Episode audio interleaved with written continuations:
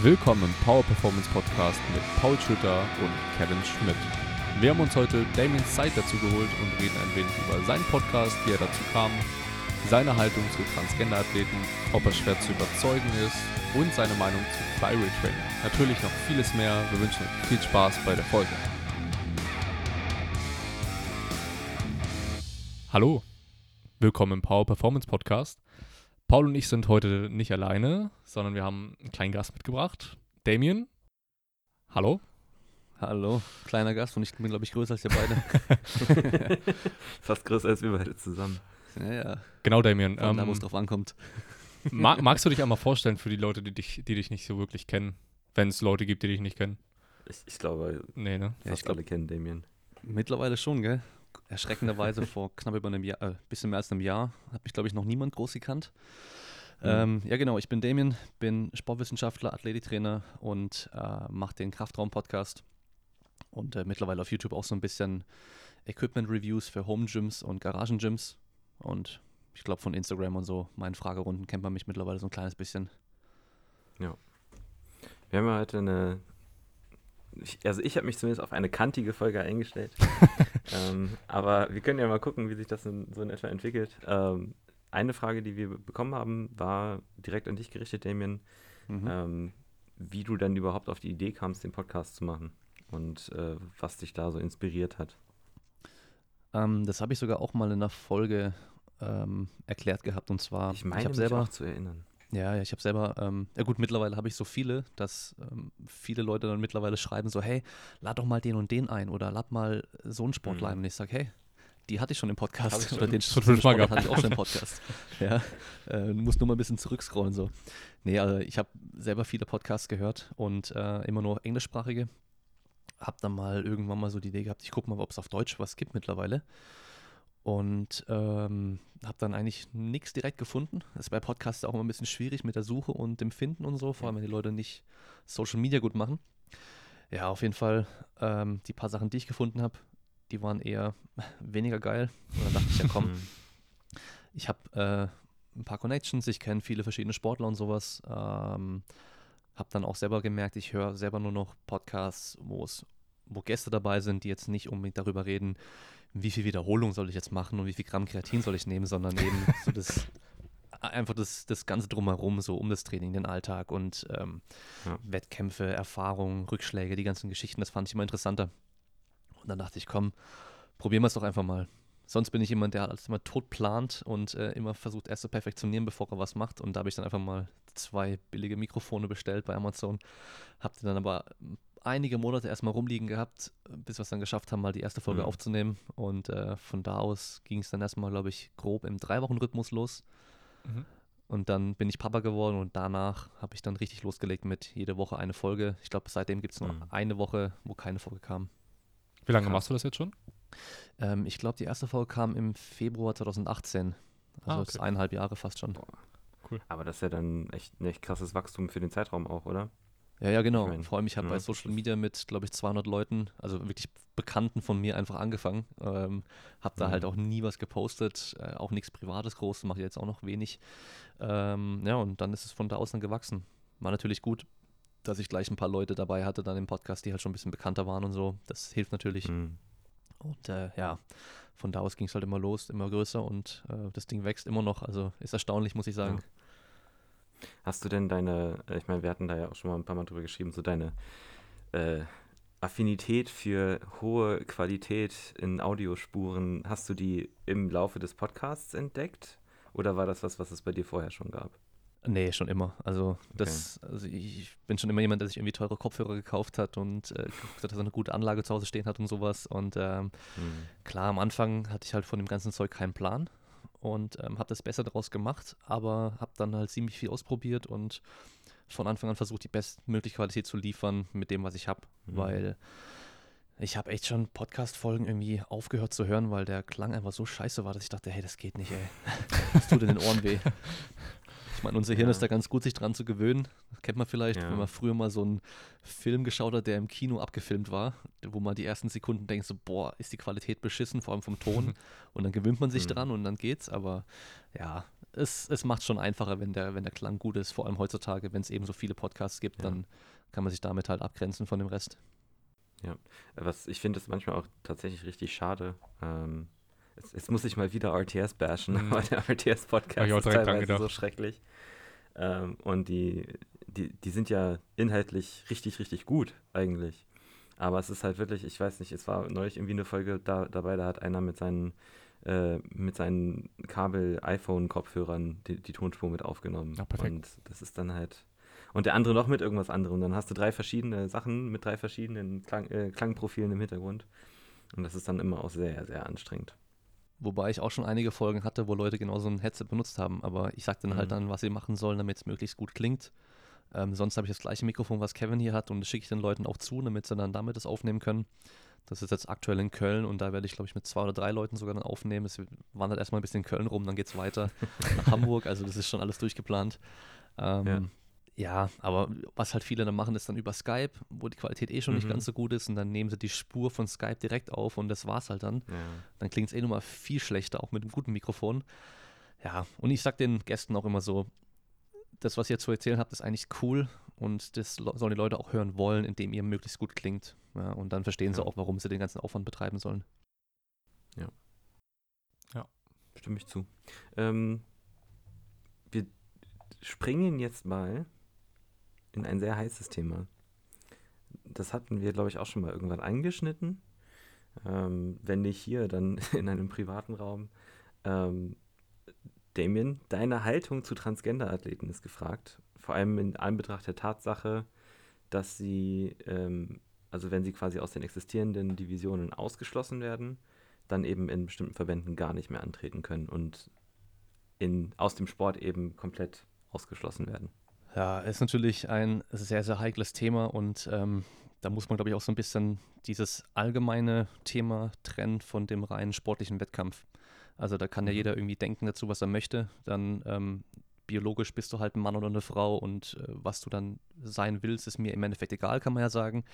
Man kann aber auch sagen, gut, ähm, du identif identifizierst dich jetzt als Frau, das heißt, du bist jetzt für mich auch eine Frau und kannst dann auch gegen Frauen antreten.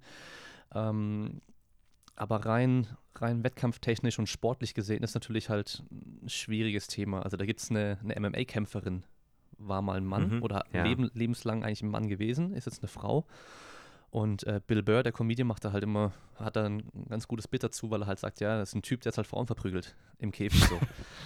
weil klar, hat, hat jahrelang als Mann gelebt, ist als Mann aufgewachsen, hat natürlich dann auch hormonell, gerade in, in, der, in der Pubertät, dann schon was anderes gehabt wie die Mädchen und auch als Mann trainiert, ist jetzt eine Frau und ist halt schon was anderes. Es ist einfach so. Ähm,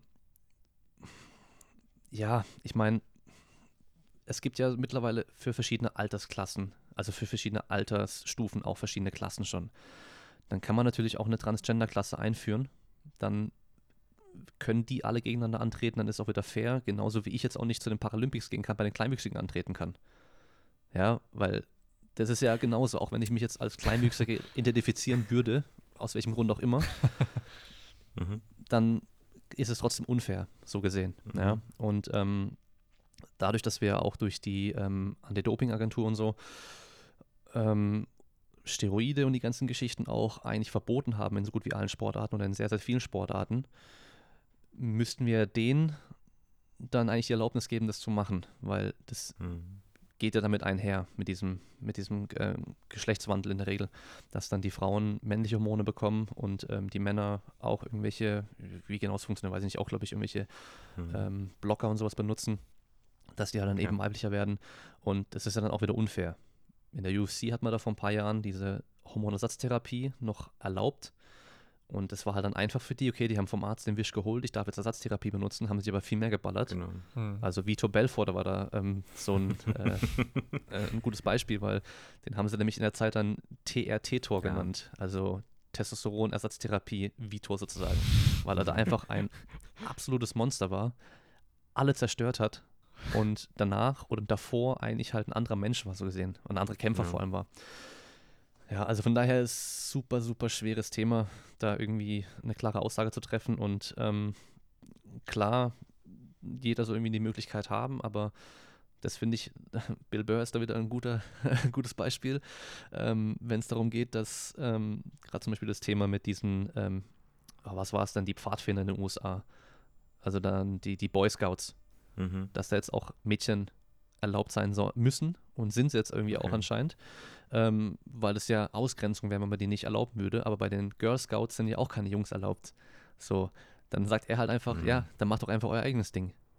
Ihr müsst doch nicht bei uns da mitmachen, wenn es hier halt was gibt, was nur für Männer ist oder nur für Frauen ist oder nur für Kinder oder sonst irgendwas. Macht doch einfach euer eigenes Ding auf und fertig. Das heißt, die könnten ja auch ihre eigenen Verbände jetzt gründen. Die Frage ist halt dann wieder, okay, wie viele gibt es denn davon wirklich, die da auch betroffen sind? Mhm. Und äh, im Roller Derby, ähm, das ist jetzt so eine Sportart, wo dieses LGBT sehr groß ist und sehr viele Leute irgendwie auch ähm, da aktiv sind. Da reicht es anscheinend, sich als Frau zu identifizieren, dass du mitmachen darfst. Das heißt, ich könnte jetzt einfach sagen, ich bin jetzt eine Frau und dürfte bei denen direkt mitspielen. Das reicht Perfekt. schon. Ja. Ja. und es gibt Spieler oder Spielerinnen, die im Endeffekt halt einfach Männer sind, die halt bei den Frauen Mhm. mitspielen. Und klar, ich bin jetzt vielleicht nicht der beste Rollschuhfahrer, ich kann Inlineskaten, aber ich weiß halt auf jeden Fall, dass ich athletisch die alle wegstecke. Und wenn ich da jetzt einfach mitspiele, dann haue ich die halt weg, auch wenn ich nicht gut Mhm. Roller Derby spielen könnte. Ja, also das ist schon, ist, halt- ja, ist halt so, ist, halt ein- einfach So ein unfair. Enforcer wie im, wie im Eishockey dann. Ja, genau. Der Also, aufs, Spiel, aufs Feld stürmt und die anderen verprügelt. So. ja, also das ist natürlich halt echt ein, ein so schwieriges Thema, deswegen Ja. Ich glaube, wenn wir in den USA wären, dann würde ich dazu gar nichts sagen wahrscheinlich, weil ich sonst gleich irgendwie äh, Hate Speech oder sowas machen würde wahrscheinlich. ja, aber ja, ich, ich weiß nicht. Also Mhm. ich denke, man muss das schon irgendwo klar trennen. Also so wie halt die Männer gegen Männer antreten, Frauen gegen Frauen antreten, sollen halt Transgender gegen Transgender antreten können. Ähm, und genauso wie mit den Kleinwüchsigen und den Amputierten und sonst irgendwas. Da haben wir, also wenn man Mhm. sich Paralympics anschaut, da hast du so viele Klassen ja, dass es einfach irgendwo fair bleibt und du dich halt mit den gleichen Leuten messen kannst. Selbst bei den Mhm. Kleinwüchsungsunterschieden zwischen maximal 1,45 groß, glaube ich, oder maximal 1,35 groß, weil es macht einen Unterschied. Mhm. Krass. Der Nico stößt über 14 Meter und die Gruppe drunter stößt, glaube ich, äh, 10 Meter ungefähr. Das ist ein Riesenunterschied. Krass. Ja, also von Heftig. daher muss man irgendwo Ja, die Grenze auch ziehen und Genau. ja, ich, ich glaube, Bei sowas ist dann halt immer die Frage, wo, zie- also so jetzt ähm, Be Beispiel Kleinwüchsigkeit, wer sagt, dass diese, was waren es, 1, 1, wie viel genau, groß? 1,45 maximal 1,45. groß. Warum ist das maximal die Grenze? 65 Ja. ähm, Zentimeter Armlänge und dann beides zusammen darf Ach maximal zwei Armlänge Meter sein. auch noch. Ja, aber beides zusammen maximal zwei Krass. Meter oder zwei Meter fünf, ne, zwei Okay. Meter. Ja, aber das Interessante Ja. hier, die werden bei, werden gemessen, wenn sie 18 werden und dann nicht mehr. Das heißt, du kannst doch wachsen danach. Und es gibt auf jeden Fall einige, die drüber Okay. sind. Hm. Ja. Ich meine mich zu erinnern, dass es irgendwie in der IPF auch ähm, einen Franzosen gab, der irgendwie kleinwüchsig war, aber der dann irgendwie ab, ab der Pubertät auch Wachstumshormone bekommen hat und jetzt irgendwie so ein halt, ich glaube, der ist so 1,65, 1,60 irgendwie um den Dreh. Ja. Und der, der startet halt in, auch in der IPF, wo dann auch so die Frage, also das ist dann auch nochmal ein anderes Thema. Ähm, aber ich würde auch mal meinen Senf dazu geben. Mhm. Gerne. Äh, ich, ich denke, es ist halt, es ist das Thema Transgenderismus im Sport ähm, ist ein bisschen der Kampf zwischen den zwei Fronten vom Sport. Das eine ist Inklusion. Sport soll inklusiv und für alle zugänglich sein. Und das andere ist eben Fairness. Und was du angesprochen hast, wenn man jahrelang als Mann trainiert hat und äh, die Knochendichte hat und die Muskelmasse hat, dann hat man einen Vorteil anderen, äh, hat man einen Vorteil Frauen gegenüber als dann transgender Frau. Ähm, und das sollte nicht missachtet werden. Wen das übrigens mal wirklich interessiert, da gibt's, es gibt von der, vom, ich glaube, der, in der USAPL, irgendwie AGM, äh, gibt es eine super, super gute Präsentation von jemandem da, dort. Ich weiß gar nicht mehr, wer das war. Der hat so ein bisschen auch die ganzen wissenschaftlichen Hintergründe erklärt und was denn die genauen physiologischen Unterschiede sind und welche Verbindungen gezogen werden können. Äh, Dass auch zum Beispiel, zum Beispiel diese Beziehung zwischen Testosteronwert und Maximalkraft gar nicht so direkt ist, wie man eigentlich erwarten würde und so weiter. Ähm, aber im Endeffekt bin ich auch eigentlich bei dir. Klar, es, es müsste separate Klassen geben, denke ich, weil es, also egal wie rum man argumentiert, allein auf der Trainings-, also so man, man könnte dann genauso gut sagen wie mit der Größe bei den Kleinwüchsigen, äh, könnte man bei Transgender-Athleten anfangen, okay, wenn die mit fünf Jahren ihre, äh, ihre Transition angefangen haben, dann zählen sie als Frau oder mit erst ab sieben Jahren oder ab neun Jahren? Also wer, wer zieht da wo die Grenzen? Ich denke, das ist sowieso auch noch ein Thema, wo die Daten fehlen. Einfach weil es so eine kleine Randgruppe ist. Ähm, ich denke, sie sollten auf keinen Fall aus dem Sport ausgeschlossen werden. Aber um die Fairness aufrechtzuerhalten, müssen eigene Klassen her. Das ist natürlich dann ein größerer Aufwand für die Verbände. Das ist, ähm, sage ich mal, das, das kreiert dann noch mehr Klassen in einer Sportart, in der wir sowieso schon so viele Klassen haben, was ja aber im Endeffekt nicht weiter schlimm ist. Also man, niemand, niemand kommt dabei zu schade. Ich denke, ich denk, das ist zu schaden. Ich denke, das ist auch so der zentrale Aspekt. So können, können wir diese Gruppe in unserem Sport mit einbauen, ohne dass irgendjemand darunter leidet. Ja, können wir. Dann sollten wir das auch tun. Ja. Das wäre so. Ne? Ich meine, es war ja auch mal die Rede, dass Leute, die einmal des Dopings überführt wurden, lebenslang gesperrt sein sollen, weil hm. scheinbar, wenn du Testosteron nimmst, dann produziert, also dann hast du mehr Myonuklide danach im Körper. Das heißt, du hast dann lebenlang ein höheres Muskelaufbaupotenzial. Und den Unterschied ja. müssten wir dann wahrscheinlich zwischen Männern und Frauen generell auch haben, weil ja dann die Jungs in der Pubertät eben auf einmal diesen Testosteron-Schub äh, bekommen und dann wahrscheinlich einfach auch ein erhöhtes Muskelaufbaupotenzial haben, auch wenn sie später niedrigen Testosteronwerte da hätten. Wahrscheinlich. Also kenne mich nicht so arg aus, aber von daher, das wäre auch nochmal so ein Punkt, den man natürlich beachten muss. Und ja, ich weiß auch nicht, ob das da den Leuten wirklich um den Sport an sich geht oder eher so um diese ganze soziale Komponente, alles drumherum. Genau, ähm, weil sie halt eh in allen möglichen Bereichen dann auch, allein schon welches Klo dürfen sie gehen und sowas, ähm, ja. ja. halt ein Riesenthema ist so. Ja. Ja. ja. Hatte das Thema. Auf jeden Fall. Ich hatte dazu eigentlich, ich habe mich damit noch überhaupt nicht beschäftigt, aber es klingt alles sehr logisch, was ihr dazu sagt. ähm, also ich würde da auf jeden Fall größtenteils so, so übereinstimmen, ähm, weil es halt einfach ein super schwieriges Thema ist und ich mich da nicht gut mit auskenne. Ähm, mhm. um vielleicht auf eine nächste, ja, kantige Frage zu kommen, die wir bekommen haben von einer Zuhörerin. Ähm, Damien, du wirkst oft sehr festgefahren, was deine Meinung betrifft. Bist du schwer zu überzeugen? Auf jeden Fall. nee, also ähm, ich, ich äh, denke mir oftmals mal einen Teil und ähm, ich weiß gar nicht mehr, wer es gesagt hat, aber wenn jemand irgendwas anderes sagt, dann nick einfach lächeln und mach einfach weiter, was du denkst so. mhm. Ja, ähm, früher war es so, da war ich jemand, da konntest du mich überhaupt gar nicht überzeugen in der Regel. Da habe ich auch nur bestimmten Leuten irgendwie geglaubt und so und halt auch mir selbst mein Bild immer gemacht. Also ich war generell, ich bin generell immer noch skeptisch und generell skeptisch, was wahrscheinlich aber auch ganz gut ist, weil ich dann eher Sachen nachprüfe, als einfach das zu glauben. Mhm. Wobei ich da die letzten Jahre über auch deutlich besser geworden bin, dass ich mir, dass ich einfach auf Kollegen zugehen kann und sagen kann, so, hey, ähm, das und das Thema, was denkst du da? Wie ist es? Oder wie ist da die Lage und sowas? Und der sagt mir das und ich nehme es einfach an und ich vertraue dem und glaube dem auch so.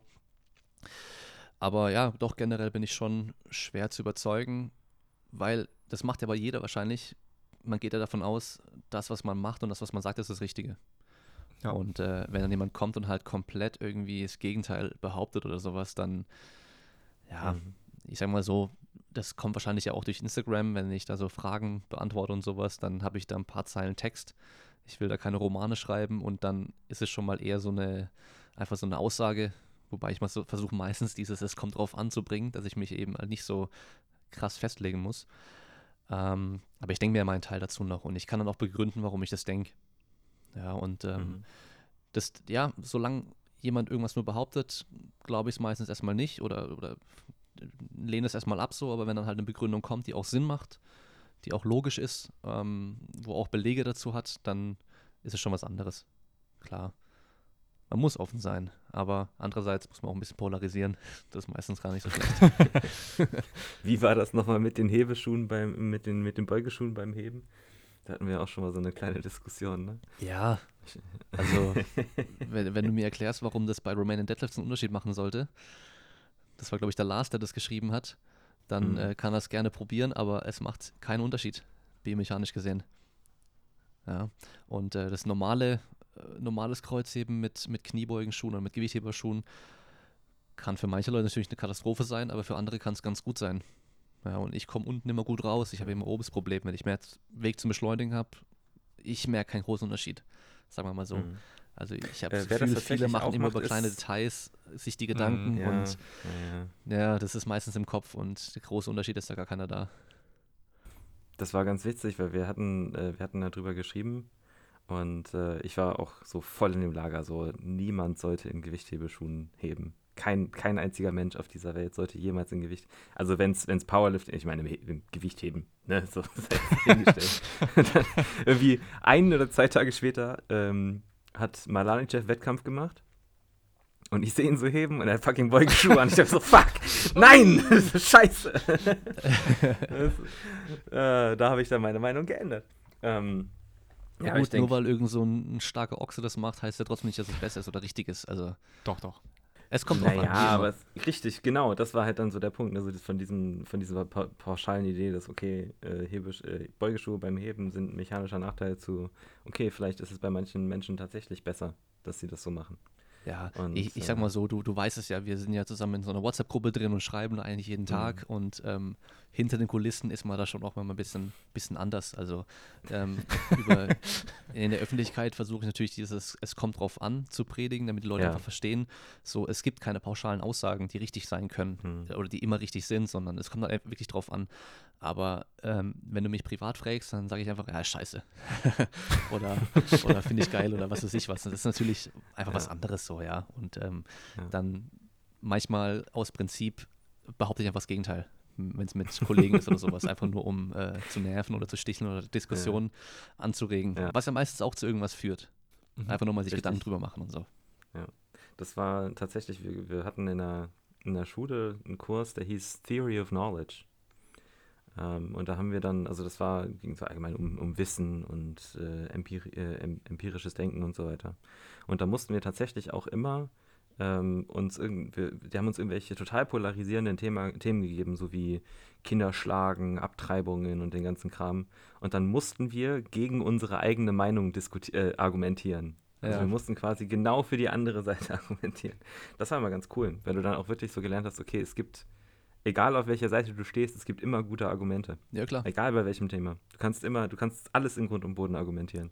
Da gibt es auch in den USA diese Debate-Teams, wo sie debattieren gegeneinander. Mhm. Und die müssen einfach eine Seite nehmen und für ja. die halt dann argumentieren. Und du findest für alles immer Argumente, das ist ja das Ding.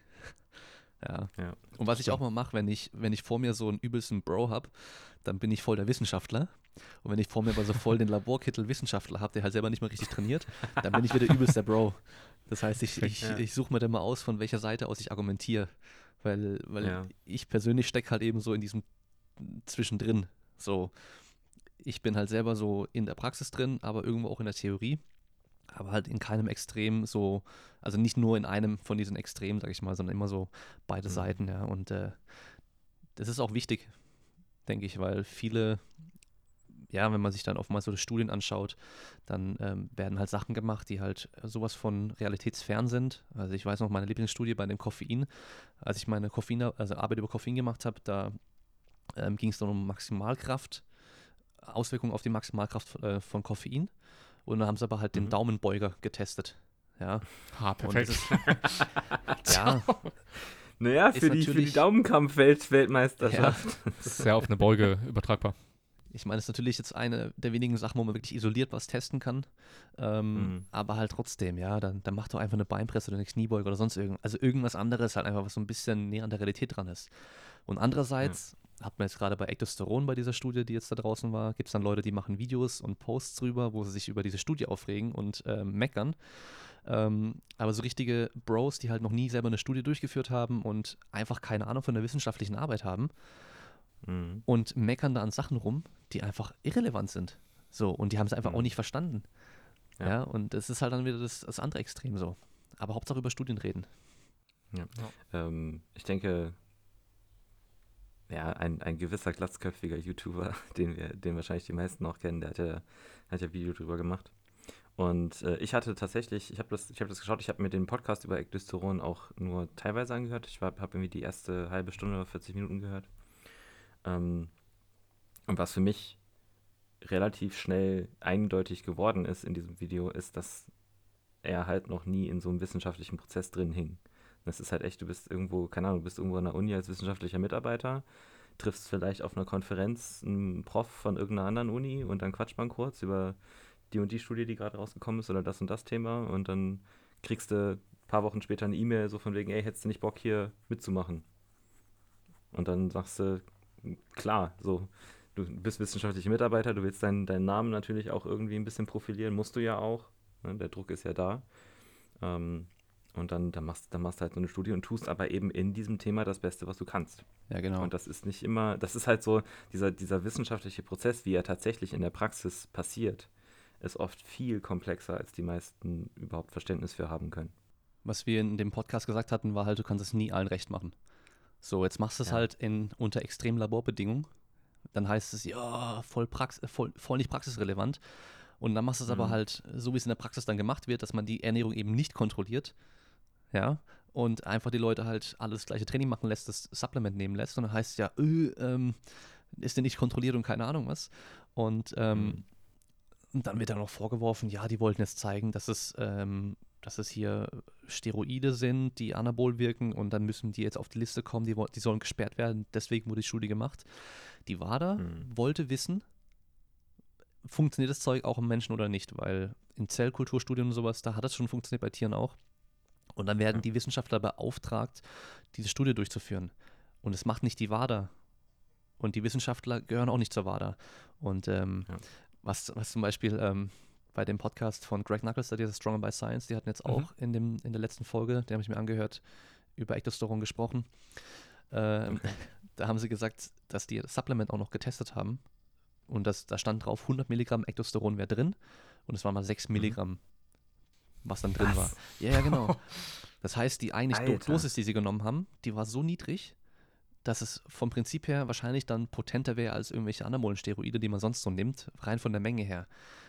Krass. Und das ist aber wieder ein Beispiel dafür, dass es auf jeden Fall auch nicht von dem Supplementhersteller kommt, damit die Kohle machen können, weil Mhm.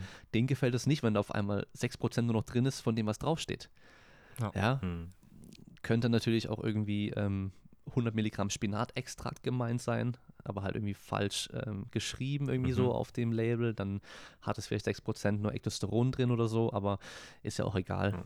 Ähm, ja, also das, das fand ich nur ganz witzig, wie sie das gesagt hatten. Es war ganz gut auch eben, dass man es nicht allen recht machen kann. Ja, das haben sie schon Ja. noch richtig gesagt. Aber Ja. ist auf jeden Fall immer noch interessant und da muss halt mehr kommen noch.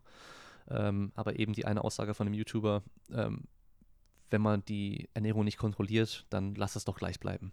Das ist halt dumm. Ja, also mein, mein Counterpoint wäre halt, wenn du, wenn, wenn du Gruppen hast und in, in denen du überall die Ernährung nicht kontrollierst, dann wird sich das Essverhalten halt auch normalisieren. ja, natürlich haben wir immer die Gefahr bei so ganz kleinen Gruppen, dass halt doch dann sich da einfach Fehler einschleichen kann und so weiter. Ähm, aber es gibt uns trotzdem nochmal einen Ansatz, dass wir da sehen, da passiert Mhm. trotzdem irgendwas. Und es war ja auch klar, deutlich sichtbar, die, die nichts bekommen haben, da hat sich nichts getan. Die, die Placebo bekommen Mhm. haben, hat sich- hat sich nichts getan. Die, die das genommen haben, da hat sich was getan. Die, die mehr genommen haben, hat sich noch mehr getan. Also ein Mhm. Effekt scheint irgendwo da zu sein und von hier aus kann man weiter forschen. Und ähm, Richtig. wenn man was nicht perfekt machen genau kann, das dann nicht machen, das ist halt dumm. Mhm. Weil sonst dürfte kein einziger Anfänger jemals trainieren. Weil er auf jeden Fall am Anfang die Kniebeuge nicht perfekt macht und nicht den perfekten Trainingsplan hat und dann sagt man dann, ah, okay, dann lass lieber Mhm. ganz bleiben. Oder jemand, der jetzt ähm, aktuell sich nicht gut ernähren kann, ähm, wegen Arbeit, Familie, Stress und so weiter, also nicht optimal ernähren Mhm. kann, dass man sagt, ja, dann brauchst du nicht versuchen abzunehmen oder Muskeln aufzubauen. Mhm. Lass es gleich bleiben. Kannst auch Training direkt Mhm. aufhören. Ja. Ja, genau. Also Ja. das ist einfach halt sinnlos, diese Aussage, ey. Ja. Und vielleicht nochmal darauf zurückzukommen, ähm, dass du ein wenig skeptisch bist, so ganz vielen Sachen gegenüber. Ähm, beziehungsweise jetzt nicht ganz vielen Sachen, aber auf jeden Fall skeptisch. Hat sich das über die, ja, ich nenne es jetzt mal Karriere, was dich als Sportwissenschaftler angeht oder deine Training Trainingskarriere etwas geändert? Warst du an, anfänglich nicht so skeptisch Sachen gegenüber, beziehungsweise hast einfach aufgenommen ganz viele Sachen und geglaubt und wie hat sich das entwickelt? Ja, ich hatte das Problem, was so gut wie alle am Anfang haben, dass ich nicht unterscheiden konnte, was sind jetzt gute Informationen, was sind keine guten Informationen, als ich selber mit Training angefangen habe. Mhm. Und ähm, deswegen habe ich halt einf- einfach viel gelesen, konsumiert, also es ist eigentlich alles, was ich in die Finger bekommen habe. Und dann habe ich halt widersprüchliche Sachen gelesen. Damals hieß es dann noch irgendwie, ja, fünf, sechs Mahlzeiten am Tag, um den Metabolismus anzuregen. Und dann kommt dieser Ori Hofmeier oder was weiß ich, wie der hieß, mit der Warrior Diet, nur eine Mahlzeit am Tag, Ah, am ja. Abend. Weil Boah. die Krieger sind damals auch erst losgezogen und mussten dann kämpfen und jagen und haben erst am Abend dann was zu essen bekommen. Da dachte ich mir so, ja, macht eigentlich schon auch Sinn. Die gingen trotzdem ab, die Typen. ja, aber dass die Und dann siehst, Gladiatoren. dann siehst du so die Gemälde von, von, von früher und die waren halt alle so 1,70, 60 Kilo. Ja, genau, eben, dass die ähm, dann doch nicht so aussahen wie in den Filmen. Das äh, habe ich dann nicht dran, nicht dran gedacht. So.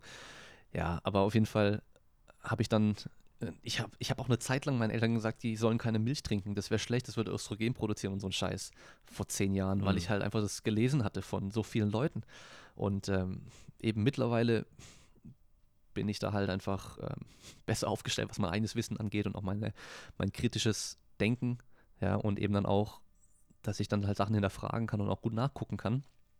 Ähm, dass ich da jetzt, ja, ich bin weggekommen von diesem ganzen, so krass auf die Details fixiert zu sein, auf diese ganzen mhm. Kleinigkeiten, die halt am Schluss so, wenn du eine Torte hast, so die, äh, die Verzierung oben drauf sind, sondern halt eben so das ganze Wichtige, die Grundlagen, das ist halt das, worauf es ankommt. Und das predige ich auch immer wieder im Podcast so, dass die Leute aufhören sollen, sich da über ähm, soll ich jetzt 3 Gramm oder 5 Gramm Kreatin nehmen? Ja, trainier gescheit, mach das regelmäßig, äh, guck, dass du gut isst, mhm. das auch regelmäßig beibehalten. Muss alles nicht perfekt sein, es muss so sein, dass du es halt durchziehen kannst für ein paar Jahre und dann hast du ja. schon mal richtig viel erreicht in der Regel. Und dann kannst du dich immer noch drum kümmern, diesen ganzen Kleinkram zu machen. Ja, aber das ist halt nicht so sexy wie ähm, trink morgens Limettensaft mit Himalaya-Salz und ähm, mittags dann keine Kohlenhydrate essen, weil du sonst danach gleich einschläfst. Ähm, ja. Und abends musst du dann 400, 400 Gramm Maltodextrin nach dem Training trinken. In einem Shake mit 500 Milliliter Wasser. Also viel Spaß bei der Grüße Brühe. gehen raus an Bulletproof Coffee. Ja, das ist genau so ein Ding, ja. ja, je komplexer man das Ganze macht. Achso. Oh, sorry. Hm? Je komplexer man sich die Sachen am Anfang halt macht, desto schlechter ist ja auch meistens die Adherence. Also so habe mhm. ich das auf jeden Fall wahrgenommen. Wenn ich, ich habe früher schon irgendwie versucht, so keine Ahnung, was ich alles an Supplemente da probiert habe. Und wenn ich das irgendwie versucht habe, über den Tag zu timen, dann habe ich manchmal sogar verplant, ein Training zu, zu machen. So, weil ich, weil ich, das, also das war ganz, ganz am Anfang, da war ich ganz räudig unterwegs. Ähm, so dieses, ja, ich muss jetzt mal, wenn ich das Supplement jetzt nehme, darf ich erst in einer Stunde trainieren. Genau. Damit es genau. optimal wirkt und dann, dann muss ich aber genau. schon zur Schule oder sowas. Ja, okay. Genau. Alter. ähm, ja ja, was halt völlig, völlig Käsekuchen ist. Aber genau, ich wollte mit der Frage so darauf hinaus, ähm, beziehungsweise so vielleicht für die Leute, die sich erst so ein bisschen mit dem, mit dem Sport beschäftigen oder sich mehr einlesen, dass es halt völlig normal ist, dass man am Anfang erstmal Informationen au aufsammeln muss, alles, alles, was man findet und sich dann halt ähm, vermehrt hinterfragen ja. kann, je mehr Informationen man hat, was wirklich sinnig ist und was völliger Käsekuchen ist. Mhm. Ja, ja und dann ist es natürlich auch immer schwer rauszufinden, wer jetzt dann Blödsinn redet und wer nicht Blödsinn redet. Mhm. Also wenn dir einer in jedem Post seine Supplements verkaufen möchte, dann wäre ich schon mal vorsichtig. Ähm, wenn jemand immer so sagt, das, was ich jetzt sage, ist das Richtige und genauso muss man es machen, ist auch immer vorsichtig sein. Wenn aber jemand auf eine Frage antwortet, so hey, es kommt drauf an, das kann gut sein, das kann aber auch gut sein. Also das sage ich jetzt nicht nur, damit ihr alle denken, dass ich äh, hier der Beste bin, weil ich immer sage, es ja. kommt drauf an, sondern ähm, das, das merkt man einfach bei Leuten, die da gewissenhaft auch arbeiten, dass die ja. Nicht einfach pauschal sagen, Kniebeugen müssen immer tief sein, von mir aus. Sondern es kommt halt drauf an. Ja, also ich habe auch Athletinnen, die ähm, nicht unter parallel beugen. Aber da habe ich auch einen bestimmten Grund dafür. Ja, und nur weil es bei ihr den Grund gibt, heißt aber nicht, dass es bei dir auch so sein muss. Also das ist so dieses, das nächste Ding einfach so, dieses pauschal auf alle mhm. immer anwenden wollen, was man halt macht so. Ja. Also wenn einer seine eigene Trainingstheorie hat, ähm, die immer mit allen anwendet, dann auch schon mal vorsichtig sein. Ja, und äh, einfach halt ja, einfach mal auch gucken, so wie die auf Fragen antworten und eben, mhm. ob das auch irgendwie alles so Hand und Fuß hat, ob die sich nicht jedes Mal widersprechen auch. Ja, und ob die auch, das ist nämlich der nächste Punkt, das ist ganz geil. Ähm, zum Beispiel, mach mal jetzt aktuell, lass mal überlegen. Ja, genau, ich bin jetzt jemand, ich habe jetzt ähm, gerade den, den Trip mit Bulletproof, Bulletproof Coffee und äh, poste jeden Tag darüber. Und äh, zwei Monate später bin ich voll hier auf dem Formrolling-Trip. Äh, mhm. Ähm, drei Monate später bin ich dann voll auf Kettlebell-Training und Barfuß, nur bei Mitternacht und Vollmond. Mhm. Und äh, ein halbes Jahr später bin ich auf einmal vegan und mache Yoga. Also wenn, wenn jemand mhm. jeden Trend so voll durch mitmacht, dann auch ein bisschen vorsichtig sein. Sprunghaftigkeit, ja. ja. Weil die Basics, die bleiben eigentlich immer gleich. Und richtig mhm. gutes Training gibt es schon seit über 100 Jahren. Also wenn man sich die Strongman anschaut von damals, die Oldschool Strongman, so wie die trainiert haben, trainieren wir mittlerweile jetzt auch wieder.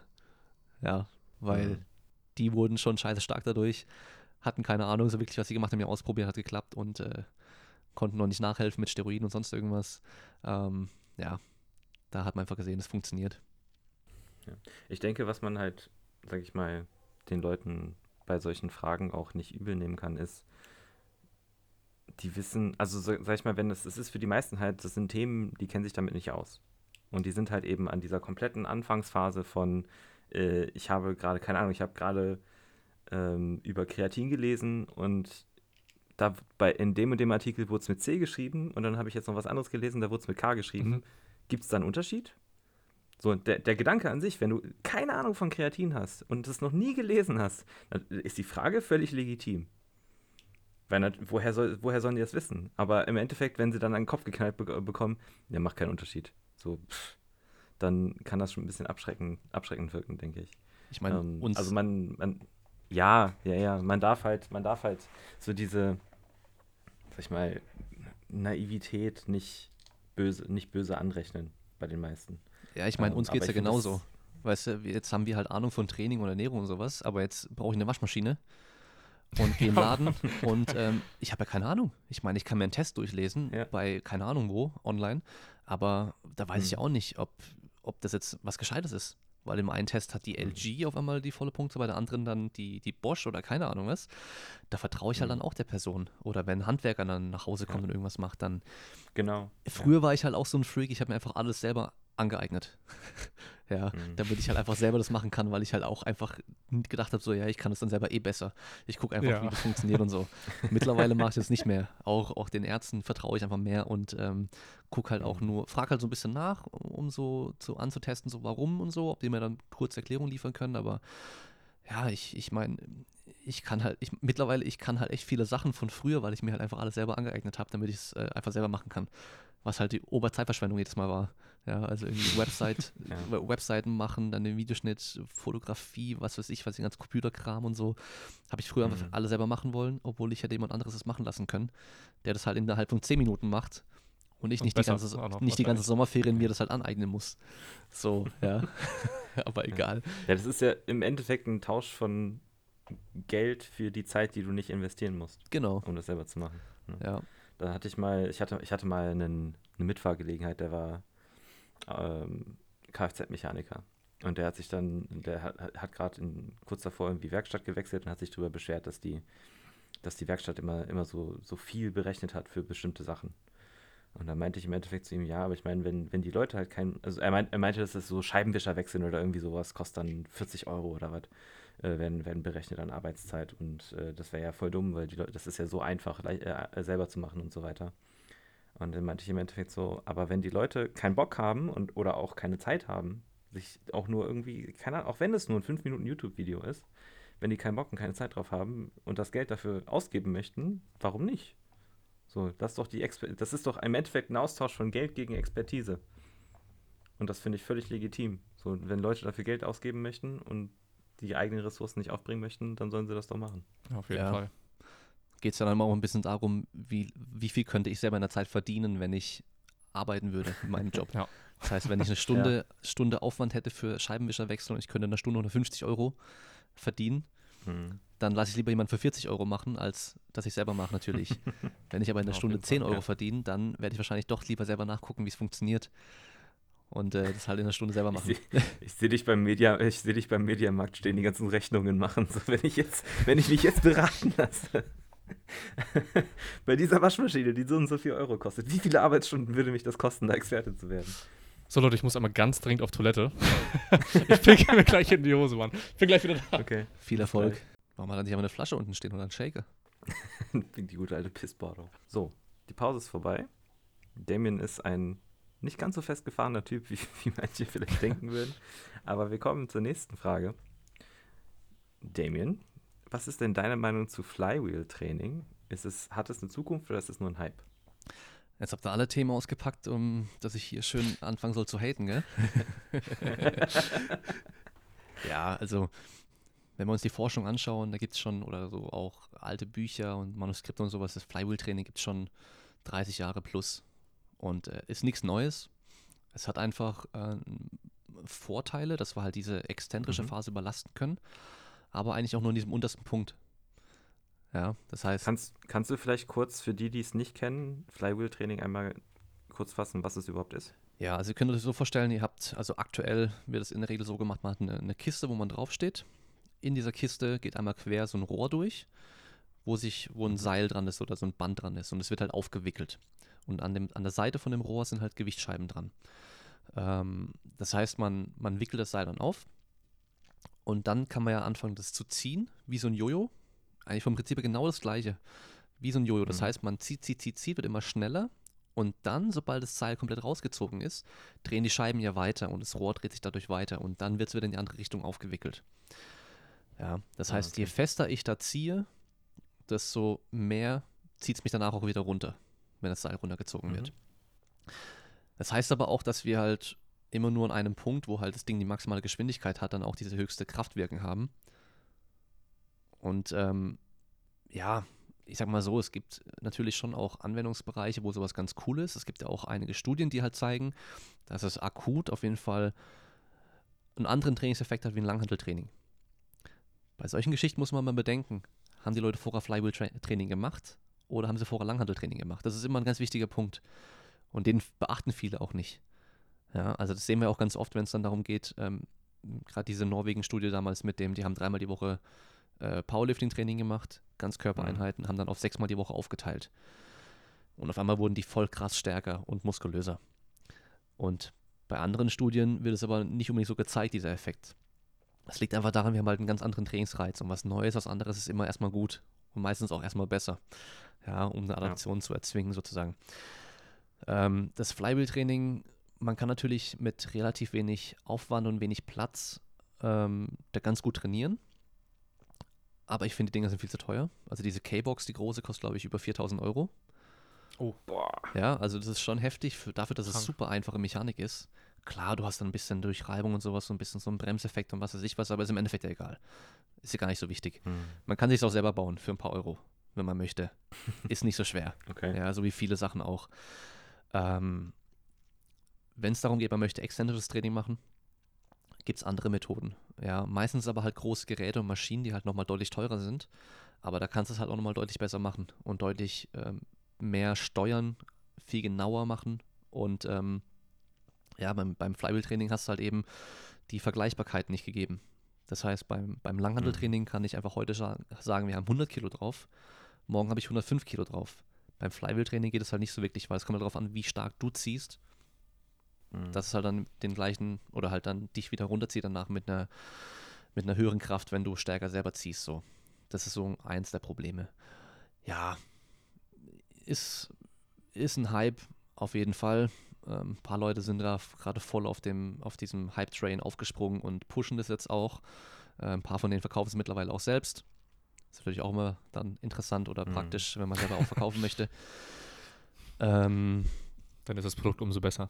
ja, wenn es so krass wäre, dann hätte man es damals schon weiterhin gemacht und hätte dann durchgehend weiterhin damit trainiert und eben nicht einfach so, man probiert es mal aus Ja. und das war's dann. Ja, so wie mit diesen Exzenter-Hooks, ja, diese, ähm, oh, wie heißen sie nochmal? Doch, Exzenter. Echo Arms gibt's die Genau, das heißt, man hat so. Arme, die man die äh, Stangen dranhängt. Wenn man runtergeht, dann liegen die irgendwann auf dem Boden auf, dann gehen die ab von der Stange und dann hat man weniger Gewicht beim Hochgehen Genau. gibt es auch schon seit Ewigkeiten. Ja, ähm, hat halt auch wieder so ein bisschen so Probleme, ein paar Vorteile, aber wie gesagt, ist alles nicht so bahnbrechend. Und bei vielen von Mhm. diesen Trends ist es so. Ja, also wenn dann irgendwie der nächste Guru kommt mit seinem- irgendeinem, irgendeinem Trick, irgendeiner Methode, die eine Sache, warum du keinen Erfolg hast, warum soll er der Erste sein, der darauf kommt? Ganz einfache Frage, warum soll er der Erste sein, der da drauf kommt? Ähm, es gibt wahrscheinlich nichts Neues unterm Himmel so äh, im, im, im Trainingsbereich und er wird wahrscheinlich auch nicht extrem viel sich noch revolutionieren oder sowas, sondern wir werden es nur noch weiterhin Details verbessern, aber großartig wird sich jetzt nicht extrem viel verändern, glaube ich. Aber Ja, ich. ja, man kann es mal ausprobieren. Ich habe es auch schon ausprobiert, das Flywheel Training. Einmal bin ich drauf gestanden, habe ein bisschen was gemacht. Ist ganz witzig, aber ist was anderes. Ist einfach was anderes. Hm. Ja, es hört sich so ein bisschen an wie halt ein, ein weiteres Tool in der Toolbox der Trainingssteuerung. Genau. So.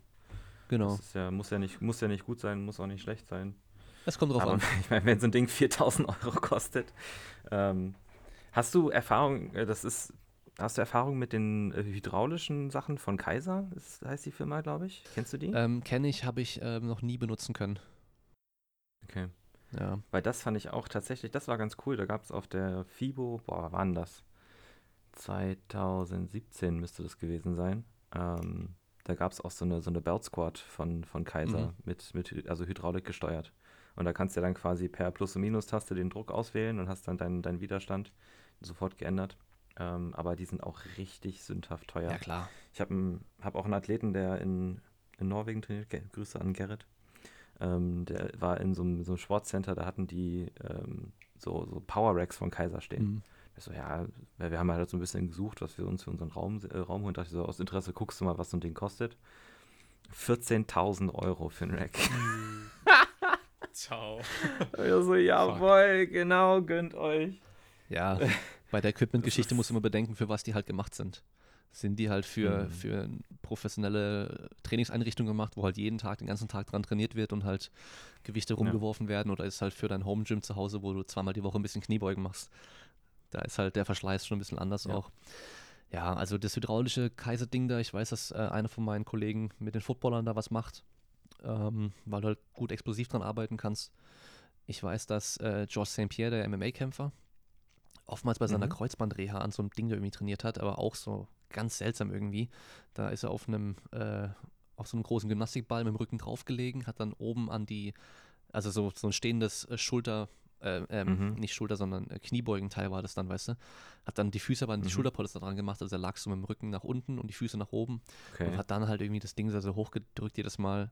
Ob da was dran ist, keine Ahnung, sah aber auf jeden Fall witzig aus. Ich glaube, sobald irgendwelche Gymnastik- oder Bosu-Bälle im Spiel sind, wird es immer ein bisschen komisch. also, das ist, Auf jeden Fall, ja. dann, äh, dann geht bei mir immer so die eine Augenbraue hoch. Ja, man muss nur kreativ sein. Hauptsache sieht gut aus. Ja, oder? Es, was, ich habe jetzt, ähm, bin jetzt auf ein neues Profil, einen neuen Typen aufmerksam geworden. Die heißen, oder er heißt, ich weiß gar nicht, ob der alleine ist oder noch Kollegen hat, der heißt Big Benchers. Das ist so ein Bench-Only-Spezialist aus, äh, aus den USA. Ähm, und der hat, ein, hat, hat quasi gerade so ein Ding laufen, wo, wo man irgendwie für x Dollar im Jahr in so eine private Facebook-Gruppe rein kann. Und äh, weil ich die Videos von ihm eigentlich mal ganz cool fand und auch schon ein paar Mal mit ihm geschrieben hatte und er eigentlich echt gute Tipps gibt, so was Bank angibt, angeht. Ähm, das Einzige, wo ich, wo ich dann so, sofort skeptisch geworden bin, wo sofort eine Alarmglocke losging, war dann, wo er in dem, in dem kurzen Video, wo er diese, diesen, diese VIP-Membership erklärt, ähm, kam dann so al- als einer der Vorteile, die er aufgelistet hat, äh, neu, neue Übungen, die uns einfallen. Und dann dachte ich mir so, ah, Wozu? es, ah, so, muss das sein? so, so schade. Ähm, weil da, das ist dann auch, wie du gerade gesagt hast, so, es gibt wahrscheinlich, es wird nicht mehr so viel Neues unter der Sonne kommen, was Training angeht. Die fundamentalen Sachen funktionieren und sie werden immer funktionieren. Ja, das Problem ist halt oftmals, man, das ist, kennt, kennt man ja selber als Coach auch so. Du, du hast dann jemanden, der zahlt dann auf einmal für irgendwas und du willst dann schon so was, was Besonderes auch bringen. Dann ist man schon mal auch mal dazu verleitet, okay, jetzt machen wir mal eben nicht einfach nur normale Kniebeugen und Bankdrücken und Kreuzheben und Rudern, Klimmzüge, Schulterdrücken und das halt einfach so ein paar Mal die Woche und äh, werden stärker, sondern Mhm. da sucht man so nach irgendwie besonderen Sachen. Weil wenn dann jemand von außen drauf guckt auf den Plan und dann sagt er, ja, wie, du zahlst da über 100 Euro im Monat dafür, dass er dir so einen Plan schreibt, das ist doch ein ganz normaler Trainingsplan. Aber darum geht es da ja eigentlich nicht. Es geht ja nicht um den Plan mit den Übungen, sondern es geht ja darum, dass du eben nicht mehr drüber nachdenken musst, was muss ich jetzt trainieren und Mhm. ähm, wie plane ich was und so, sondern eben, ich kann einfach machen und ich kann dem vertrauen und der weiß, was er tut, der weiß, was sinnvoll ist. Ähm, ja, also, wobei, gerade wenn es um den Oberkörper geht im Vergleich zum Unterkörper, ist eigentlich ganz interessant mit diesem äh, Instabilitätstraining ja, oder, oder Unstable Surface Training. Und zwar bei, Mhm. bei so Kniebeugen und sowas wissen wir, dass die Leistung auf jeden Fall deutlich runtergeht, wenn wir da auf, auf Wackelkissen und Bozubällen und sowas stehen. Auch ähm, Eric Cressy hat seine Master, Mhm. Masterarbeit, was glaube ich, darüber gemacht gehabt. Der einzige Unterschied war, dass die in der Vorbereitung, das waren glaube ich Volleyballer oder Fußballer, Frauen, dass die eine Gruppe ihre einbeinigen Kniebeugen, die haben alle den Rest gleich gemacht, Trapper, Deadlifts, Kniebeugen und so weiter. Aber die Mhm. einbeinigen Kniebeugen, ich glaube Bulgarian Split Squats waren es, haben die einen auf einem normalen Boden gemacht und die anderen auf so einer RX-Matte, also so ein Wackelkissen. Und bei Mhm, denen auf dem okay. Wackelkissen ging halt die Leistung einfach runter. durch das komplette Training. Split Squats auf dem Wackelkissen? Ja. Digga. Was? Ja, Das ist bei mir nicht möglich. Das Ding ist halt mit dieser Instabilität, du kannst halt äh, die Rekrutierung trotzdem auf 100% bringen, ohne externe Lasten. Das heißt, es werden alle motorischen Einheiten irgendwann mal rekrutiert, aber halt nicht gleichzeitig, ja, weil du halt einfach nicht so viel Spannung Mhm. oder Kraft generieren musst. Aber gleichzeitig werden trotzdem halt alle irgendwann mal angesprochen, was in der Reha natürlich geil ist, weil ich halt alles mal aktivieren kann, ohne externe Last drauf zu bringen. Deswegen machen wir das da ja auch. Beim Oberkörper haben wir aber beobachten können, dass da mit Instabilität zu arbeiten ganz gut sein kann. Ja, das heißt, Okay. da zum Beispiel ähm, normales Kurzhandelbankdrücken mal eben auf so einem Boseball liegend, dass wir da einfach dann ein bisschen mehr Muskelwachstum zum Beispiel generieren können in der Brustmuskulatur durch diese leichte Instabilität. Also es muss kein, muss kein äh, Gymnastikball mit äh, Tsunami-Bar und Bänder dran und Ketten und keine Ahnung was. du sollst schon noch ganz normal drücken können, aber diese leichte Instabilität reinzubringen. Und bei den Beinen reicht es eben als Instabilität einfach einbeinig zu trainieren auf dem normalen Boden.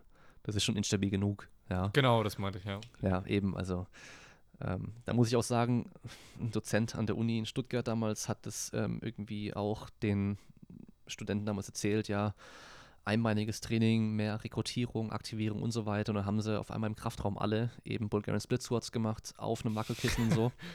Und da habe ich auch, da bin ich reingekommen, ich sag so, Alter, was machst du da? Ja, und dann halt zwei Kollegen von mir haben das dann halt echt voll durchgezogen eine Zeit lang und ging halt gar nichts. Und ähm, dann hat der eine eben dann aufgehört, das zu machen und auf einmal ging die Leistung wieder hoch, weißt du, so. Also bei ihm ging es darum, halt Sprungkraft zu trainieren. Und äh, danach konnte er wieder halt schneller Gewichte draufpacken, wurde stärker, weil wir büßen halt immer das eine ein. Also wenn Instabilität höher wird, wird die Lastung, Last auf der Handel oder halt die Kraft, die wir generieren können, immer kleiner. Und wenn wir halt maximal Okay. stark sein wollen, dann sollte man maximal stabil sein eigentlich.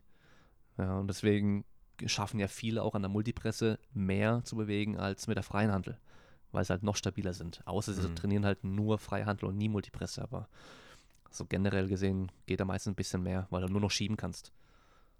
Ja, oder Kurzhantel zu Multipress ist der. Gegner. Bitte? Multi Multipress ist der Gegner. Habe ich eigentlich gar nichts dagegen, muss ich sagen, ist mir echt ziemlich egal. Nee, ich, Dieses, das ist halt so, ich, aber das, das ist so dieses typische Bro-Gehate, einfach so Genau. sinnlos. Ja, Hauptsache Ja. keine Multipresse oder keine Geräte und so. äh, Ja, dem Hype bin ich damals auch verfallen. Powerlifter machen keine Ja. Bizeps-Curls. Ja, jetzt schau mich an. Dünne Spaghetti-Arme hier, keine Kraft. ja. Hätte ich damals nur jeden Tag Arme gepumpt, hätte ich ein bisschen mehr. Naja, Arme sind dünn, Mom Spaghetti. ja, genau. Ähm, ja, das war bei mir damals auch so dieses äh, Multipresse darf nicht benutzt werden, weil dann, was, wie war das irgendwie? Wer an der Multipresse drückt, der trainiert dann beim Bankdrücken seine Stabilisatoren nicht. Genau. Mhm. Und dann fragt die Leute Ja. mal, was sind deine Stabilisatoren? Genauso, was ist deine Tiefenmuskulatur? Ich wollte gerade sagen, die innere Muskulatur. Ja, was ist denn deine Die Tiefenmuskulatur? Weißt du, wenn sie dann so Pilates machen für die Tiefenmuskulatur, dann fragt man ja, was ist es dann? vor. Und wenn Mhm. sie dann sagen, ja, die tiefen Schichten der Muskulatur, nicht die, die oben liegen, die man sieht, sondern die unten drunter, dann, oh. genau. Genau. Da weiß, da weiß jemand, wie Muskeln funktionieren. Mhm. Richtig gut. Ich hatte sogar mal eine Multipresse in meiner Garage stehen damals. Das ist jetzt auch aber schon locker acht Jahre her oder so. Habe ich dann auch irgendwann wieder, wieder, Mhm. irgendwann wieder verkauft. Und zwar, damit ich Bein pressen kann. Habe ich mich drunter gelegt und dann die Stange halt so mit dem Bein hochgedrückt. Ja, Von, äh, Ja. ich glaube, Body Solid war das damals. Also Simple Products hieß ja früher sp-bodysolid.de. Da hatten die nämlich Mhm. nur Body Solid Geräte verkauft. Und da habe ich die gekauft. War auch nicht so teuer. Ging sogar. Ich habe dann ein bisschen Kniebeugen damit gemacht, ein bisschen Bankdrücken manchmal, Beinpresse. Aber irgendwann verkauft. Ja. Hab's aber zum Glück nur losbekommen. noch, ja, hättest noch diese, diese Fitchick Glute Kickbacks machen müssen. Ja, genau. Multipresse. allen Vieren. Die, die hätten noch gefehlt. Das war das Einzige, was ich nie trainieren musste. Mein Arsch, der ist immer gewachsen. Durchs ganze Rumspringen und durch meine grandiose Kniebeugentechnik damals. Pure Wie lange wie Hüftextension. lang hast du eigentlich, wie lange hast du gebraucht, bis du eine richtig, sag ich mal, technisch vernünftige Kniebeuge hattest? Puh, also ich kann dir auf jeden Fall sagen, dass ich echt lange gebraucht habe, bis ich das Gefühl hatte, ich kann einfach mal drücken. Also kann einfach mal powern bei der Kniebeuge und nicht immer nachdenken zu müssen, wie muss Mhm. ich das machen. Ich habe da sehr, sehr lange gebraucht. Ähm, aber ich muss auch sagen, der Punkt, wo ich angefangen habe mit Training, der war halt auch schon sehr, sehr schlecht. Also ich habe bei der Kniebeuge 30 Kilo benutzt. Ja, ich habe beim Bankdrücken 30 Kilo gerade so ein paar Mal drücken können. Ich glaube fünfmal. Und Kreuz haben wir mit 40 Kilo angefangen. Und Kniebeuge Ja. konnte ich bis bisschen mehr als Viertel Kniebeuge runter, dann bin ich nach hinten umgefallen. Also ich, ich war natürlich also in den Sprunggelenken gar nicht beweglich. Also durchs Tricken auch war ich da Mhm. halt super steif, auch super fest. Ähm, und da musste ich erst, ey, ich habe da ewig lang gebraucht. Ich habe auch, glaube ich, zwei Jahre gebraucht, bis ich 80 Kilo drücken konnte. Also, Ja. ja, und deswegen bin ich auch eigentlich aufs Kniebeugen stolzer als aufs äh, Kreuzheben, weil Kreuzheben lag mir schon immer besser. Da konnte ich dann recht schnell irgendwie 150 ein paar Mal Mhm. heben und so und dann auch 200 irgendwann. Ähm, Kniebeugen, da musste ich richtig, richtig kämpfen, um da besser zu werden. So. Ja, aber boah, die Zeit, mm, schwer zu sagen, weil ich habe ewig lang habe ich einfach rumprobiert. Das war, ähm, Mhm. das habe ich glaube ich in der, in der aktuellsten Podcast-Folge da, diese Donnerstagsfolge, gesagt, dass ich da mich ähm, an anderen Leuten orientiert habe und die versucht habe nachzumachen. Das heißt, ich habe dann gesehen, okay, Clarence ist krass am Beugen und die anderen Gewichtheber, die, die Chinesen, gab es ein paar geile Videos und habe halt versucht, das nachzumachen, wie die Gewichtheber, wie die kleinen Chinesen zu beugen. Und Mhm. das kannst du dir vorstellen, dass nicht funktioniert bei mir. Echt? Wie groß bist du nochmal? Ich bin 1,90. ja, also nicht nur 1,90, sondern auch 1,90 mit Ja. eher langen Beinen und Armen. Also von daher Mhm. ähm, passt die Technik nicht ganz so für mich, ja. Und ähm, Mhm. Kreuzheben ging immer ganz gut. Zwar halt auch eher so hässlich, aber ich konnte halt da Gewicht bewegen. Und Bankdrücken war halt immer ein richtiger Kampf. Also auch jetzt noch, Bankdrücken ist richtig, richtig übel. Ich habe aber auch den mega Bewegungsradius und wenn man sich anschaut bei mir, meine Ellenbogen kommen unter die Bank, wenn ich runterkomme auf die Brust ablege. Junge. Perfekt, Alter. Ja, also weißt du, so dann so Scheiße. schmale Schultern, flacher Brustkorb, Mhm. wenig äh, Brücke und dann noch lange Arme und lange Unterarme vor allem auch, weil das liegt ja auch an der, an der Fußlänge. Also ich habe riesen Hände, groß, lange Unterarme. Ähm, Mhm. das ist also Schuhgröße 48, 49, das heißt Unterarme sind so lang wie die Füße in der Regel. Das stand mal früher in, äh, Mhm. im, ähm, oh, wie hieß denn das bei, In der Bravo nein, so. bei Mickey Mouse in Witze, Tipps und Tricks. Ach so? Nee, das schlaue Buch, genau, da gab es auch immer das, das schlaue Buch von Tick, Trick und Track. genau, da stand es mal drin und habe ich immer ja. getestet. Fuß so lang wie Unterarm, genau. Habe alle Leute auch testen lassen, hat funktioniert, okay. Das heißt, ich habe lange Unterarme, aber ich habe lange Füße. ja. Ja. Und ihr wisst ja, was man bei Jungs mit langen Füßen sagt. Oder großen Füßen. Oh Sie ja. tragen große Schuhe. Ja, ja. ja. Ich hatte früher in der Schule einen Typen, ähm, der hat dann tatsächlich auch bis, ich weiß gar nicht, was in der U18 die höchste Basketballliga war, aber der ist dann immer von, von Helmstedt irgendwie nach sonst wohin gefahren. Irgendwie zwei Stunden musste er mit dem Auto fahren, viermal die Woche fürs Training. Der hatte in der achten Klasse Schuhgröße 52. Wow. Mhm. Und wie groß war er? Und der, äh, ich glaube damals so 1,96 Okay. und ist dann insgesamt, also ist dann auf 2,9 Meter neun oder so Hm, ja, hochgegangen. okay. Krank. Ja, ich war halt in der Ähm, achten Klasse der der hat's- Kleinste. Und hatte trotzdem die größten Füße. Geil. Also ich konnte nach vorne nicht umfallen. Mhm. Paul, wie lange So. hast du denn gebraucht, um eine gute Beuge zu können? Boah. Die Frage Kannst ist, du eine gute Beuge? können wir jetzt überhaupt eine gute Ich wollte gerade Beuge? sagen, ich, also ich glaube, meine Beuge ist immer noch nicht da, wo ich sie eigentlich haben, äh, gern haben würde. Ich bin jetzt gerade wieder an so einem Punkt, wo ich es neu lerne. Ähm, nee, aber damals, bis ich, also ich habe tatsächlich, ich habe alte Videos von mir noch irgendwie neulich mal in meinem, in meinem YouTube-Channel gefunden, ähm, wo ich dann immer, so, wo ich meine, mein, mein Training so in Windows Movie Maker die ganzen Sätze zusammengeschnitten habe, damit ich sie auf, auf, auf äh, dem Subreddit Formcheck posten konnte, um irgendwie äh, Feedback zu bekommen.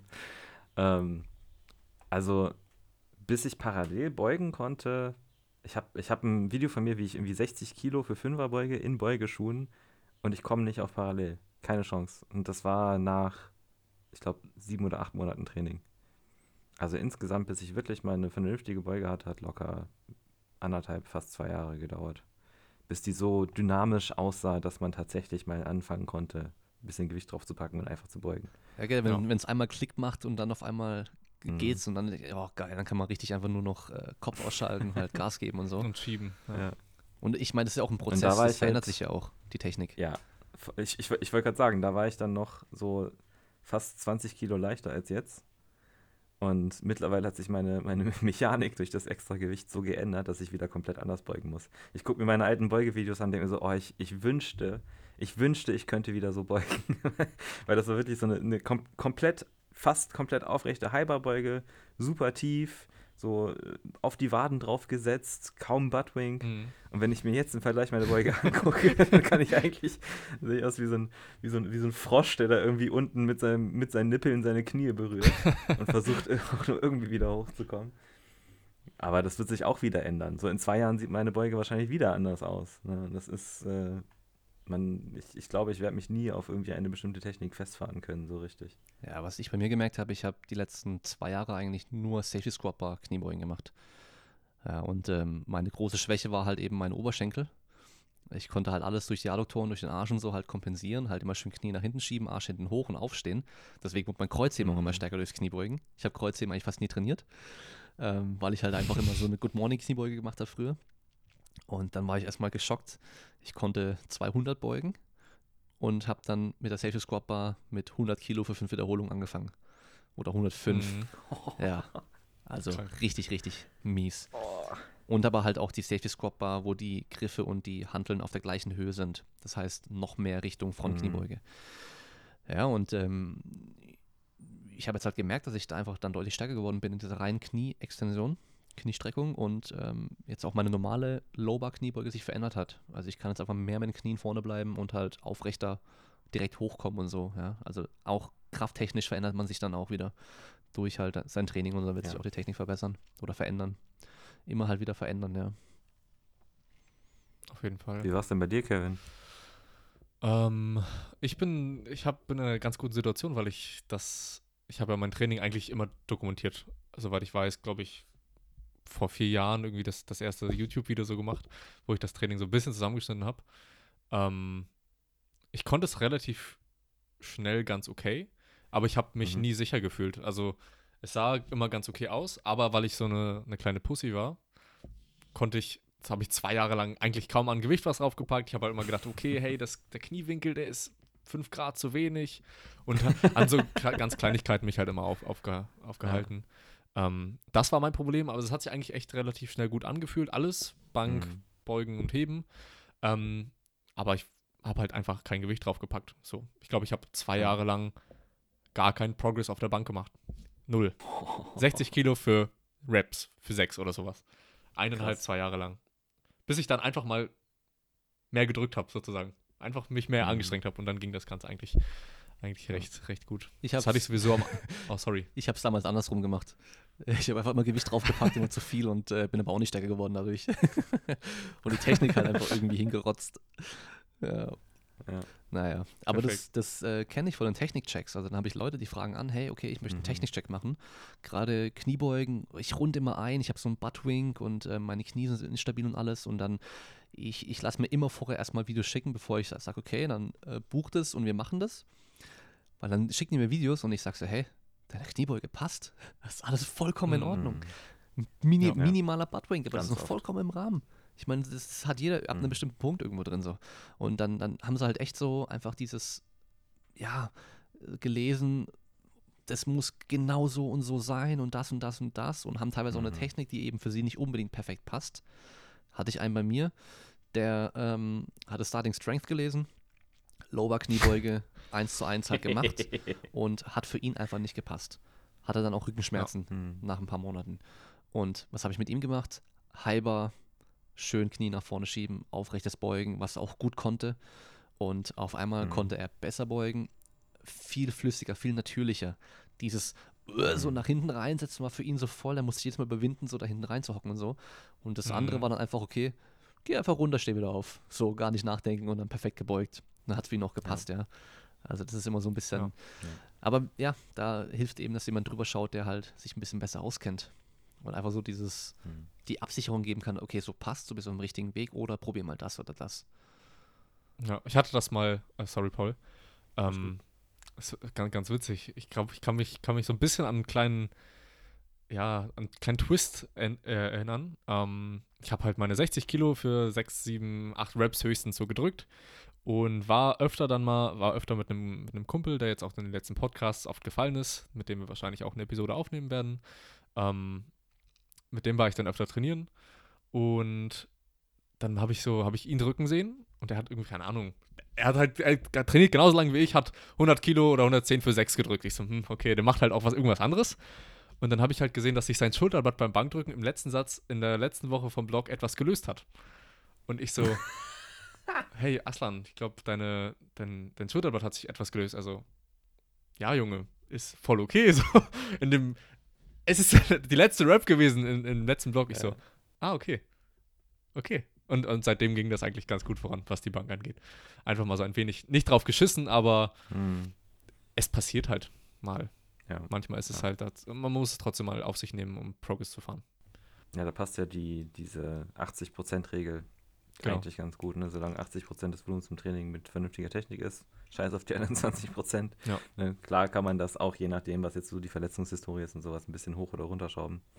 Ähm, aber was, was ich eigentlich ganz interessant finde, so was du gesagt hast mit dem, mit dem, mit dem Kniewinkel, bla bla. Ich finde tatsächlich, oder zumindest in meiner Erfahrung ist es so, dass diese wirklich derben Kleinigkeiten, also wo man dann wirklich anfängt zu gucken, okay, wie ist der Kniewinkel, wie verläuft das Knie und so weiter, die werden dann später irgendwann wieder interessant. Also wenn man dann jemanden hat, also das, das ist so, das, äh, wir hatten ja, dem wir hatten auch noch geschrieben wegen, wegen Jullas Knie. Wenn Julla beugt, wenn sie schwer beugt, macht ihr rechtes Knie irgendwie so, eine, so, so einen Umweg nach innen und kommt dann wieder nach außen. Mhm. Teilweise wahrscheinlich bedingt durch ihre Hüftstruktur, teilweise wahrscheinlich bedingt durch, durch eine äh, muskulä muskuläre Schwäche auf der einen Seite. Sie hat ewige Jahre lang gerudert, ein, also so auf, auf einer Seite. Das äh, begünstigt sowas natürlich auch.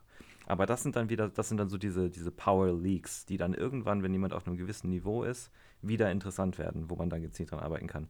Aber wenn man Anfänger ist, so, dann mach einfach erstmal. So, mach erst, trainier erstmal drei Jahre, werde erstmal stark. Und wenn das dann immer noch da ist, dann kann man, dann kann man mal spezifisch drauf eingehen. Aber das Wichtige ist erstmal, ich meine, wie gesagt, ich habe zwei Jahre gebraucht, bis ich vernünftig beugen konnte. Und ich habe mir auch in den zwei Jahren sehr viel, sehr oft Gedanken um Sachen gemacht, um die ich mir eigentlich hätte keine Gedanken machen brauchen. Oh, so, ja. oh, jetzt ist hier mein, mein, mein großer C ist nach oben gekommen, als ich aus der Beuge aufgestanden mhm. bin. Der hätte eigentlich mit dem Bodenkontakt sein müssen und so. Wenn ich darauf geschissen hätte, dann wäre ich jetzt stärker. Ja. Ja. Da müssen wir natürlich ein bisschen wieder aufpassen, dass wir jetzt nicht zu arg in diese Hochkrüppeln-Geschichte reinfahren, die jetzt gerade aktuell ja. so ähm, cool ist, wo Leute jetzt einfach immer ja. überall schreiben Hochkrüppeln. Das ist natürlich auch scheiße. also vernünftige Technik ist nicht so schwer. Das, wie, wie, wie immer, das Grobe, die Grundlage, die muss halt stimmen. Bei der Kniebeuge sind es zwei mhm, Punkte. Ja. Der Rücken sollte fest bleiben und die Knie sollten äh, über die Zehenspitzen, ja, also einfach so, die Beinachse sollte auch okay bleiben, neutral mhm. bleiben. Neutral ist immer so ein großer Bereich. Das heißt auch, wenn die Knie ein bisschen genau. zusammenschieben, da sind auch schon Leute zu mir gekommen Fitnessstudio und gemeint, deine Knie sind zusammengekommen. Sage ich, hey, ich bin halt, wenn ich ganz unten drin hocke, mache ich meine Knie noch ein bisschen breiter, als ich müsste eigentlich, dass ich da halt besser reinkomme. Mhm. Und genau. Adduktoren, gerade Adduktor Magnus, der große von denen, der zieht halt auch nach innen, aber der macht auch viel Hüftextension, gerade von unten raus. Und das ist normal. Und ey, manche Gewichtheber machen das sehr extrem. Aber es passiert mhm. halt. Und die gehen dann nicht sofort kaputt. Sein Körper passt sich halt an sehr, sehr vieles an. Mhm. Und ähm, ja, also da muss man einfach so ein bisschen, bisschen abwägen. Also es nur ultra mhm. perfekt zu trainieren, das geht ja super einfach mit leichtem Gewicht. Aber sobald mal Gewicht draufkommt, dann wird es halt einfach hier und da mal ein bisschen unschön. Solange es im Rahmen ist, ist es auch vollkommen okay. Aber halt dann, mhm. wie ich früher, einfach jede Kniebeuge richtig beschissen, jedes Kreuzheben richtig beschissen, ist auch blöd. Ja, also ich erinnere mich an, Muss nicht ja, sein. an Minimum ja, ja. drei Fälle, wo ich beim Beugen damals nach hinten umgefallen bin in meinem Power Rack und halt mit der Stange dann hinten ans Rack an dem Pfosten dran bin und einfach weiter aufgestanden bin. Also wie eine Multipresse dann einfach noch hoch bin. Und das war mitten nice. im Satz. Ich habe dann noch weitergemacht danach. Junge. Das heißt, ich habe dann oh. mich dann wieder ah. richtig hingestellt und dann weitergemacht. Sowas soll dann nicht passieren, dass man halt da ähm, komplett umkippt, weil man irgendwelche Scheiße macht da. Also das muss auch nicht sein. Mhm. Und halt kontrolliert trainieren. Das war bei mir früher auch so ein Ding. Ich bin halt einfach voll ja. unten reingefallen. Richtig schön gebounced. Jedes Mal so mhm. bam und dann irgendwie da rausgekommen und mit runden mhm. Rücken, Handel im Nacken dann irgendwie noch hochgekommen. Muss nicht sein, ja. Mhm. Also gerade gestern zum Beispiel, ja. ich habe jetzt gerade wieder ein bisschen meine, ich habe seit ein paar Jahren halt Probleme mit äh, von der Halswirbelsäule aus über die Schultern zum Ellenbogen hin immer wieder mal so ein bisschen so Probleme. Die sind jetzt gerade wieder da, weil ich eben jetzt eher wieder so Richtung mein altes Training gerade tendiert habe. Ich habe weniger drumherum trainiert, viel normale Kniebeugen und mhm. Bankdrücken und so gemacht. Und jetzt habe ich halt gestern Gewicht reduziert bei der Bank um 10 15 Kilo fast und habe aber halt meine fünf Wiederholungen dann schön kontrolliert gemacht mit der langsamen Exzentrik, weil da, wenn ich da schnell runter bin, habe ich es voll gemerkt. Langsam kontrolliert ging es, Mhm. mich voll auf meine Schulterblätter konzentriert, auf meine Schultern, dass alles da bleibt, wo es sein soll, dann ging es auch. Auch wenn ich jetzt weniger Gewicht nehmen musste. Es war trotzdem scheiße anstrengend. Ja, und besser als jetzt einfach Ja, dumm klar. weiterzumachen. Ähm, hochkrüppeln, Mindset, was weiß ich, was ist alles, keine Ahnung. Ähm, nee, da mache ich mich nur noch mehr kaputt. Muss auch nicht sein. Ich finde, äh, ich hatte, Kevin, dir habe ich einen Artikel geschickt. Ich habe ihn auch Mhm. in die, in die Gruppe geschickt. Ich weiß nicht, ob du den gelesen hast, Damien. Ähm, den Artikel von, was war das, powerliftingtechnique.com. Das ist quasi eine Seite von unter anderem dem, Kanad dem kanadischen Head Coach ähm, und ein paar anderen Leuten. Und da ging es so allgemein um ähm, Verletzungen und Überbelastungen im Powerlifting. Und was ich eine super coole Metapher fand, war so, also was auch Technik angeht, ist so, du hast bei, bei jedem Gewebe, bei jeder Struktur, hast du eine gewisse Anzahl, also ein gewisses Volumen, was dieses Gewebe oder diese Struktur aushält, bevor eine Überbelastung oder eine Verletzung eintritt. Und das ist so quasi dein, dein Eimer, den du mit Wasser füllen kannst. Und wenn du schlechte Technik hast, ist dieser Eimer halt kleiner. Ja, Und wenn der Eimer kleiner ist, dann neigst du eben eher zu einer Überbelastung. Das finde ich ist ganz interessant, dass schlechte Technik nicht gleich sofort zu einer Verletzung führt, aber das Volumen, was du damit machen kannst, ist halt weniger. Ja, mein Kleiner sitzt wach. Das heißt, ich nehme den mal auf den Schoß und guck mal, wie gut es funktioniert. Weil der steht auch auf dem Mikrofon. Es kann Ja. auch gut sein, dass er jetzt dann mitsprechen möchte. Das ist er kann die okay. Quickfire-Runde machen. Können wir ihn direkt fragen, ob er lieber kürzere Arme oder kürzere Beine. Hallo, Kleiner. Hallo. So, aber das dürfte noch ganz gut funktionieren. Ja, das mit dem Eimer, da kann man, das kann man auch ein bisschen anders sich vorstellen oder anders sehen mit äh, Belastung und Überlastung und sowas. Und zwar, da würde ich mir so vorstellen, du hast halt einen Eimer und der hat aber ein kleines Leck unten drin. Das heißt, wenn du Mhm. nicht genug belastest, dann wird er immer weniger und deine, deine, deine Leistungsfähigkeit oder dein, was du halt kannst, das nimmt halt immer mehr ab. Wenn du genug reinfüllst, dann bleibt da immer was da drin. Aber wenn du es halt übertreibst, eben auch durch schlechte Technik und durch Überlastung, durch zu viel Belastung, dann läuft er halt über und ist auch wieder blöd. Das heißt, da muss man irgendwo Mhm. das finden, dass der halt immer möglichst hoch gefüllt ist, aber eben nicht überläuft. Und das ist ja dann natürlich auch je nachdem, wie leistungsfähig ich bin als Anfänger, ist der Bereich, wie viel ich da reinfüllen muss, super, super groß. Das heißt, ich kann ein bisschen was Mhm. reinmachen, das reicht schon, um besser zu werden. Ich kann richtig viel reinpacken, das reicht, geht auch noch und ich mache mich nicht kaputt. Aber wenn ich halt ein, auf Höchstniveau schon bin, dann muss ich halt diesen, dieses Level halt perfekt treffen, dass ich eben nicht zu viel mache, aber auch nicht zu wenig mache. Und da sind wir eben im Leistungssport dann aber auch. Und viele sind aber Anfänger und denken aber, sie wären in diesem Bereich und ähm, sind es aber noch gar nicht. Ja, also die können Mhm. mit deutlich weniger Volumen noch Fortschritte machen, aber auch mit deutlich mehr Volumen noch, ohne sich zu verletzen oder zu überlasten und so. Ja, also deswegen am Anfang, Voll. mach einfach. Mach einfach. Ähm, es bietet sich jetzt eigentlich ganz gut an, dass wir so langsam gegen Ende gehen und dann stellen wir dir jetzt ein paar Fragen, Mhm. die du möglichst schnell beantworten musst, ohne groß drüber nachzudenken. Wollen wir es abwechseln, Kevin? Können wir machen. Ich, ich fange an. Mhm. Lieber kürzere Arme oder kürzere Beine? Sieht beides, sieht beides doof aus. Nicht lange Geht's nachdenken. um Powerlifting oder was? Äh, egal. Weil, Powerlifting, kurze Beine. Okay. Mhm. Okay, gut. Nächste Frage. Ähm, macht Weak Point Training Sinn? Als kleiner Zusatz, ja. Kann man schon machen, auf jeden Fall. Ähm, deine Stärken werden immer deine Stärken bleiben. Und ähm, die sollte man auf jeden Fall nicht vernachlässigen. Ja, das heißt, wenn du anfängst mit Training und du schaffst beim Bankdrücken 50 Kilo, schaffst beim Kniebeugen 80, aber schaffst 200 zu, zu heben, dann bau da drauf auf, bau da drauf auf und werd ein richtig krasser Heber. Das macht schon Sinn. Ja. Wann 600 total? Insanity 2019. 5. Oktober. Wann ausatmen beim Benchen? Bei einer Wiederholung, ähm, nach dem schwersten Punkt irgendwann, wenn überhaupt. Und bei mehreren Wiederholungen, pff, nach ein paar Wiederholungen vielleicht, je nachdem, wie schnell du die machst. Aber während dem schwersten Punkt, generell bei den meisten Übungen, die Spannung und den Atem eben drin behalten. Wie breit greifen bei Overhead Press? Overhead Press. Ähm, schulterbreit, also außerhalb von den Ringen natürlich, weil ich ja so breit bin. Nee, ähm, bisschen, Bei dir so da, wo kein Nerdling Genau, ist, ja. ne? bisschen breiter als schulterbreit ist meistens ein ganz guter Anfang und von da aus gucken, wo es sich am besten anfühlt. Generell bei solchen Sachen immer schau, was sich am besten anfühlt und wo du noch einigermaßen stark bist. Super. dann haben wir das soweit. Das war's schon. Damien, vielen, vielen Dank. Oh, ja, jetzt kommen noch ein paar mehr Fragen, ey. Das macht Spaß. Äh. wir, können, wir können ja mal eine, äh, eine Hot Seat, äh, eine Hot Seat Folge machen, irgendwie, dass wir uns nochmal die ganzen Leute einladen und sie haben zehn Minuten Zeit, so viele Fragen zu beantworten. Ja, genau. irgendwie sowas. Ja, danke, dass du da warst. War echt cool. Sehr gerne, ebenfalls. Ebenso. Hat ja gut geklappt. Der hat eine Stunde Und- geschlafen, der Kleine. Bisschen länger sogar. Perfekt. Jo. Dann auch danke an alle Zuhörer. Teilt diesen Podcast oder einen Screenshot davon gerne in eurer Story. Und wir wünschen euch allen noch einen Okay, jetzt schönen warte Tag. mal. Wir Macht's schauen, gut. ob er noch was dazu sagen kann. Gion. Witu, witu, witu. Sag mal was. Sag mal was. Oh. Ja, jetzt natürlich wieder schüchtern, weil die Kamera läuft. Jetzt, ja, ja. Sobald die Kamera rauskommt, Jetzt macht er nichts mehr. Der weiß schon müssen. ganz genau, was die Kamera macht. Echt? Ja, ja. Jetzt wieder. Ja, ja. Gut. Danke, Macht's Damien. gut. Haut Schönen rein. Tag. Haut rein, ciao.